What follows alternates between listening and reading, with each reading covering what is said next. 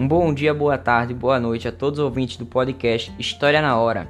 E hoje, nesse episódio em que eu dou continuidade à explicação de Platão e de suas alegorias, falaremos hoje sobre o mito da caverna. Qual é sua aplicabilidade na nossa atualidade? Sairemos somente do conceito do significado desse mito e colocaremos ele na atualidade. Bom, antes de tudo, peço que você, meu caro ouvinte, aperte seus cintos e vamos para mais uma viagem no tempo. Bem, esse mito da caverna de Platão, ele vai descrever prisioneiros que estavam amarrados de forma a não conseguirem olhar para trás. E logo atrás dele está uma fogueira, e que, ao decorrer de que objetos, animais e pessoas passam por ela, ela vai projetar sombras e formas na parede. Mas em um dos momentos, um dos prisioneiros será liberto, e ele irá conhecer o mundo pela primeira vez. E agora, com sua nova percepção, ele evidentemente irá querer compartilhar suas descobertas, voltando para a caverna. Mas os seus companheiros vão ver as suas descobertas como algo que não existe, não compreendendo. Bom, ficou um pouco abstrato, né? Então, vamos à explicação mais detalhada do que significa esse mito da caverna. Temos que entender que essas alegorias eram, eram maneira, maneiras de transmitir as ideias dos filósofos de uma maneira mais clara, e que essa alegoria ela está presente na República. Mas existe também a alegoria do sol, que vai representar o clarão quando o homem está acorrentado e sai pela primeira vez, sendo a luz representando o conhecimento. Temos a alegoria da linha, que vai justamente resumir a sua concepção de realidade e das possibilidades do conhecimento. Mas vamos à explicação da alegoria da caverna. Bem, aquelas imagens projetadas pela fogueira eram consideradas verdades, descrevendo assim os, gra os graus de conhecimento do ser humano. E com o diálogo a gente quebra as correntes e os preconceitos. Os prisioneiros eles não tinham condições de perceber que o seu mundo era apenas um simulacro da verdade. Para ele, eram verdades absolutas. E esses simulacros, o que significam? Bem, temos que entender que a opinião é, é a cegueira da inteligência. Ou seja, temos que ter um senso crítico, ser, temos que ser seres críticos. Porque se não fizermos isto, nos tornamos escravos mentais. Também temos que saber que aquelas pessoas, os prisioneiros, eles viviam no conhecimento superficial, no senso comum e achismo. Sendo assim, os simulacros eram cópias que são reproduzidas no fundo da caverna. E aquelas coisas, aquelas sombras, vão ser coisas sensíveis com as quais tomamos contato pela experiência e pelas opiniões que tomamos como verdade. A caverna, ela também pode ser representada como o mundo sensível e as correntes que podem nos prender são as ignorâncias, os preconceitos, a preguiça mental e o senso comum. Assim, a não busca pelo, pelo conhecimento pode ser igualada às correntes. A gente tem que citar também que a dialética é um mecanismo usado para quebrar essas correntes, sendo a arte dialogar que a partir do diálogo vamos ter mais conhecimento. Assim, sendo como um encaixar de peças.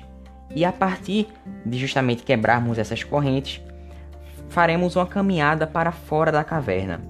Ou seja, isso está nos representando as dificuldades de se viver em busca da verdade. Se relaciona com as atuais fake news. Então isso já é uma pista para o que daqui a, que daqui a pouco eu vou falar. Bem, a luz do sol vai representar justamente a ideia do bem e o conhecimento. Tudo e que tudo o que ele viu na caverna era apenas uma ilusão. Agora, o que significa o retorno do homem? Ele vai representar o desejo dos filósofos em auxiliar o próximo por meio da pedagogia do diálogo. Assim, os outros não irão acreditar nele, matando-o.